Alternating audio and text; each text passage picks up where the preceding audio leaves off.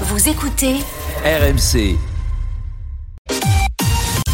RMC, Apolline Matin. Le journal de Thibaut Texer. Bonjour Thibaut. Bonjour Apolline, bonjour à tous. Un village de la Creuse balayé par une tornade hier en fin de journée. Si les dégâts sont importants, aucune victime n'est à déplorer.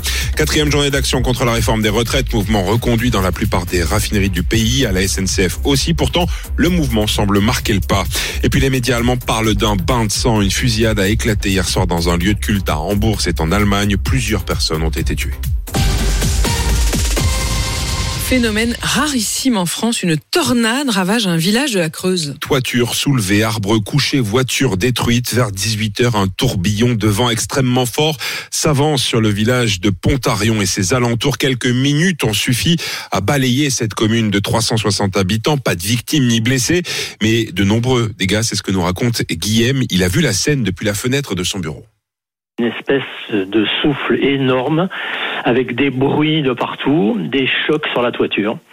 La maison a même tremblé un petit peu. Je voyais au travers de la vitre des branches passer, des tuiles survoler la maison. J'ai fait le tour de la commune à pied. Les trois quarts des toitures des bâtiments sont détruites.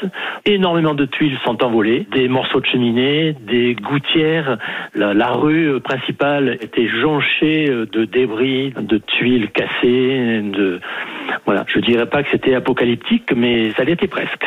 Et on s'interroge ce matin, Géraldine de Maury, cette tornade était-elle prévisible? Non, non c'est un phénomène qui est complètement euh, imprévisible. En fait, ce qu'on sait, c'est qu'on va avoir un temps qui être très agité. On sait qu'on va avoir potentiellement de gros orages. Euh, mais à l'heure actuelle, on ne peut pas prédire vraiment comment va évoluer la cellule orageuse. En l'occurrence, pour la tornade, il faut euh, un vent qui va tourner dans un sens en altitude et puis dans l'autre au sol, au niveau du sol. C'est ce qui va créer le tourbillon. Et ça, on peut pas savoir où et quand ça va se produire. Surtout qu'on est sur un phénomène hyper localisé. On n'arrive pas encore à faire des prévisions sur une si petite échelle. Merci Géraldine Demory.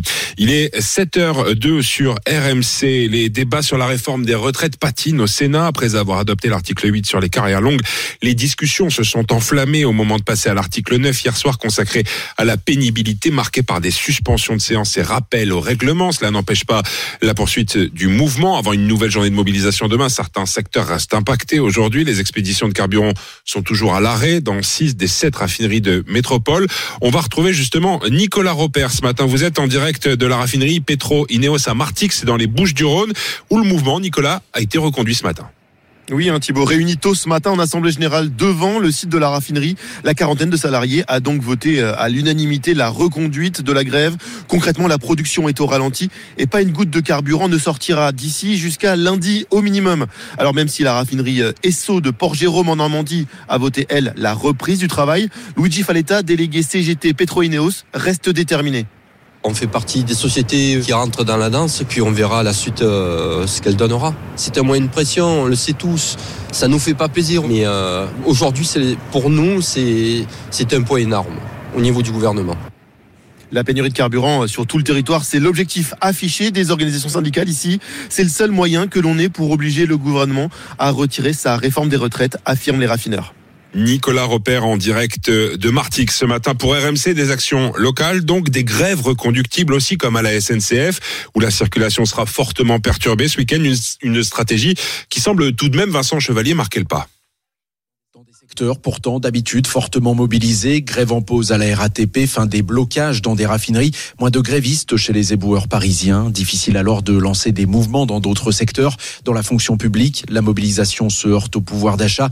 Dans l'éducation, certains veulent durcir le mouvement, mais adoucissent le discours pour préserver l'union intersyndicale, elle qui a pour l'instant privilégié les grèves perlées. Et c'est peut-être une erreur selon Sylvain Boulouk, historien spécialiste des mouvements sociaux. L'autre solution aurait peut-être été de dès le départ, euh, lancer un mouvement qui soit euh, plutôt plus massif plutôt que quelque chose de perlé qui semble ne pas aboutir, d'autant plus qu'en face, le gouvernement euh, et le chef de l'État se montrent relativement inflexibles. Les organisations espèrent trouver un second souffle à l'occasion des deux prochaines mobilisations, demain et mercredi prochain. Et Philippe Martinez, numéro 1 de la CGT, sera votre invité, Apolline, ce matin à 8h35 sur RMC et BFM TV. C'est l'information de la nuit. Une fusillade en Allemagne a fait plusieurs morts et de nombreux blessés. Ça s'est passé dans une église des témoins de Jéhovah hier soir à Hambourg. Romain Houg, à cette heure, aucun bilan n'a été communiqué par les forces de l'ordre. Oui, même si plusieurs médias allemands, dont le Bild, parlent d'un bain de sang. La presse allemande qui évoque un bilan provisoire de 7 morts et 8 blessés graves. Au moins 7 morts, dont probablement le tireur lui-même selon la police de Hambourg sur Twitter. Les autorités locales supposent également qu'il était le seul auteur des tirs. Reste maintenant à établir le mobile de cette attaque qui s'est déroulée hier soir, peu après 21h, dans ce centre des témoins de Jéhovah, bâtiment de trois étages dans lequel étaient réunis des pratiquants depuis le début de soirée. L'assaillant aurait alors ouvert le feu à de nombreuses reprises et à intervalles réguliers selon des voisins. L'alerte population avait été déclenchée dans la soirée, demandant aux habitants de rester chez eux. Elle a finalement été levée dans la nuit vers 3 heures du matin. Les précisions de Romain Houg. À deux semaines d'une visite d'État du roi Charles III à Paris, le premier ministre britannique Rishi Sunak est à Paris aujourd'hui, accompagné de sept de ses ministres. Il sera reçu par Emmanuel Macron pour un sommet durant lequel de nombreux thèmes seront abordés. C'est le cas de l'immigration clandestine, sujet Martin, euh, Martin Juré, hautement sensible entre les deux parties. Avec ce sommet, l'Elysée veut ouvrir un nouveau chapitre avec Londres, restaurer la confiance, renouer le dialogue, dit-on dans l'entourage du président. Après, il est vrai, plusieurs années de tension sur cette question de l'immigration face à un nombre record de traversées clandestines de la Manche, près de 46 000 l'an dernier. On pourrait atteindre 80 000 cette année, alerte déjà la ministre de l'Intérieur britannique, d'où la nouvelle loi qu'elle vient justement d'annoncer. Les migrants qui arrivent illégalement en Grande-Bretagne ne pourront plus demander l'asile. Le projet provoque l'indignation des ONG. Aujourd'hui, elle sera présente avec Gérald Darmanin au sommet et les deux ministres de l'Intérieur doivent prendre de nouveaux engagements pour renforcer les moyens de contrôle. Paris et Londres ont l'intention de déployer des drones pour surveiller le littoral, des chiens de détection et de mieux coopérer en termes de renseignement dans la lutte contre les passeurs. Mettre fin au quoi qu'il en coûte, la Cour des comptes exhorte le gouvernement à un redressement résolu des finances publiques mises à mal par la crise énergétique. La réduction de la dette risque de se creuser, nous dit la Cour des comptes. Fragilisée par le retrait de trois de ses joueuses de l'équipe de France féminine de football, Corinne Diacre a été démise de ses fonctions de sélectionneuse hier à l'issue d'un comité exécutif de la Fédération française de football, la 3F, qui va désormais devoir se pencher sur la suite, Anthony Reich.